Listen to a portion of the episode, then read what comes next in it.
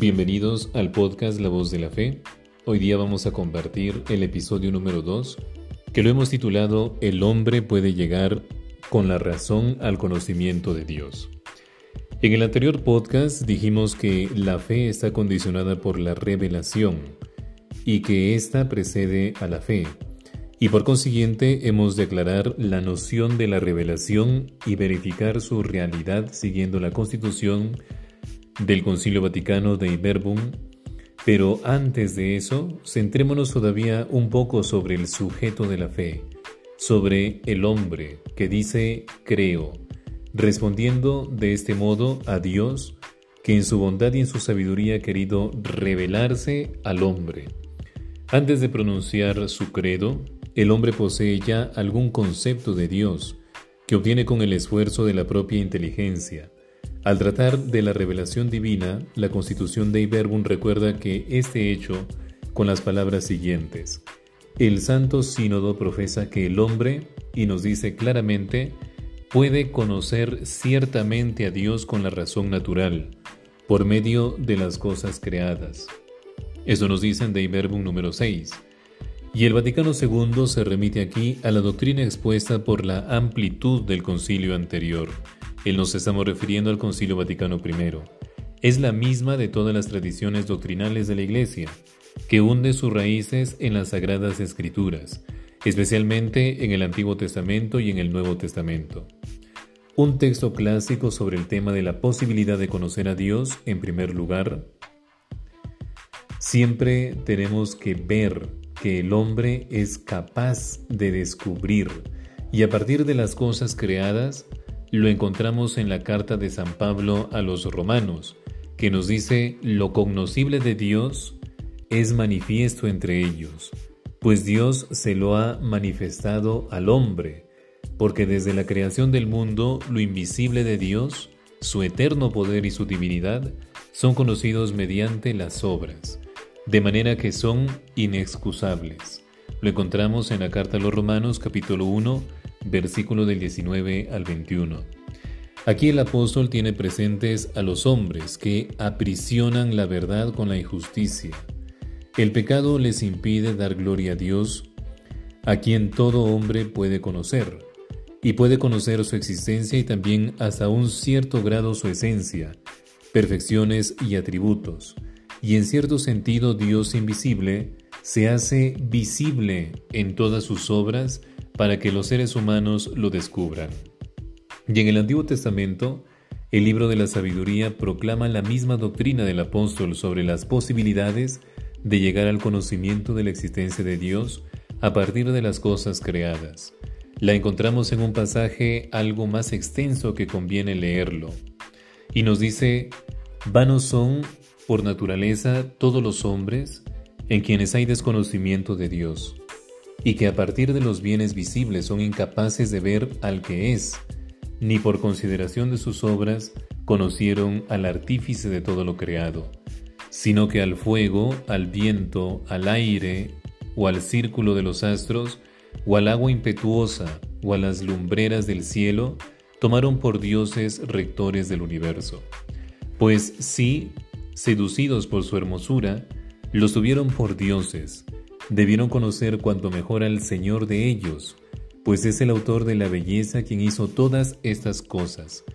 Y si se admiraron del poder y de la fuerza, debieron deducir que aquí cuanto más poderoso es su plasmador, pues en la grandeza y hermosura de las criaturas, proporcionalmente puede contemplar también a su hacedor original.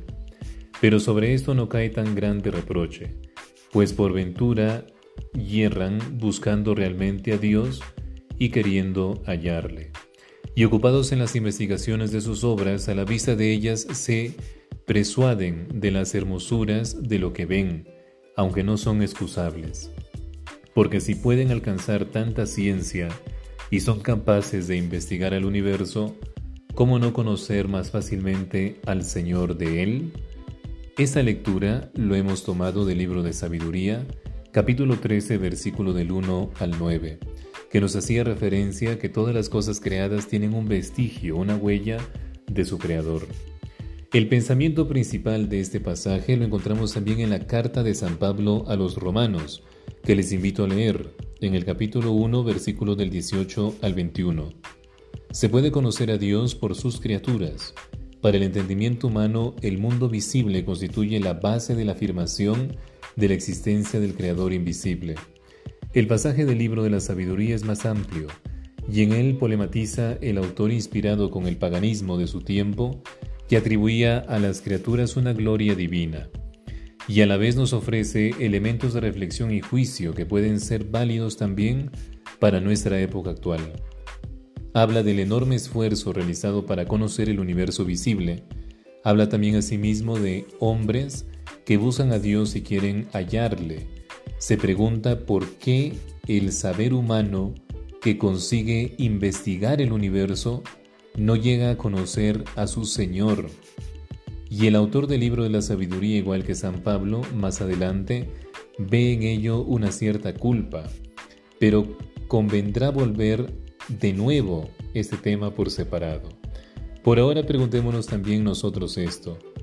¿Cómo es posible que el inmenso progreso del conocimiento del universo, me refiero al macrocosmos y al microcosmos, de sus leyes y avatares, de sus estructuras, de sus energías, no lleve a todos a reconocer al primer principio sin que el mundo no tiene explicación? Hemos de examinar las dificultades en que tropiezan no pocos hombres de hoy. Hagamos notar con gozo que sin embargo son muchos también hoy los científicos verdaderos que en su mismo saber científico encuentran un estímulo para la fe, o al menos para inclinar la frente ante el misterio. Siguiendo la tradición que, como hemos dicho, tiene sus raíces en la Sagrada Escritura del Antiguo y Nuevo Testamento, en el siglo XIX, durante el Concilio Vaticano I, la Iglesia recordó y confirmó esta doctrina sobre las posibilidades de que está dotado el entendimiento del hombre para conocer a partir de las criaturas. Y en nuestro siglo, el Concilio Vaticano II ha recordado de nuevo esa doctrina en el contexto de la Constitución sobre la revelación divina. Nos referimos a la Constitución de Iberbon. Ello reviste una suma importancia.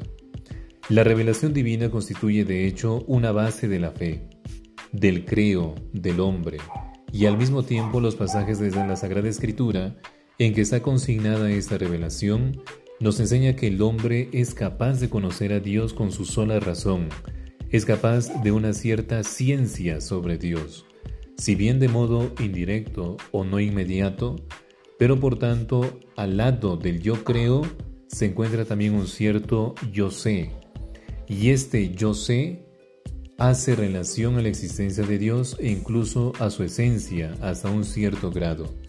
Este conocimiento intelectual de Dios se trata de modo sistemático en una ciencia llamada teología natural que tiene carácter filosófico y que surge en un terreno de la metafísica, o sea, de la filosofía del ser, y se concentra sobre el conocimiento de Dios en cuanto causa primera y también en cuanto fin último del universo.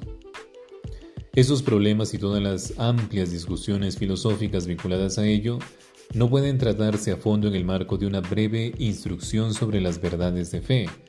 Ni siquiera queremos ocuparnos con detenimiento en las vías que conducen a la mente humana en la búsqueda de Dios. De seguro ustedes habrán escuchado hablar de las cinco vías de Santo Tomás de Aquino. Para nuestro podcast de ahora es suficiente tener presente el hecho de que las fuentes del cristianismo hablan de la posibilidad de conocer racionalmente a Dios. Por ello, y según la Iglesia, todos nuestros pensar acerca de Dios sobre la base de la fe tienen también carácter racional e intelectivo, e incluso el ateísmo queda en el círculo de una cierta referencia al concepto de Dios, pues si de hecho niega la existencia de Dios, debe saber ciertamente de quién niega la existencia de Dios.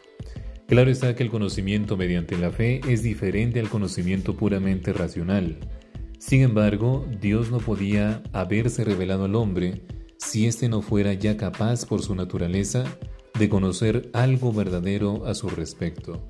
Por consiguiente, junto y más allá de un yo sé que es propio de la inteligencia del hombre, se sitúa un yo creo, propio del cristiano.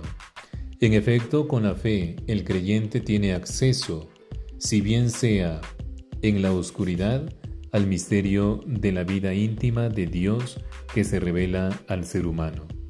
Te habló Padre Johnny Gómez y conmigo será hasta otra oportunidad. Gracias por escucharnos en nuestro nuevo podcast La Voz de la Fe. Bendiciones para todos nuestros oyentes.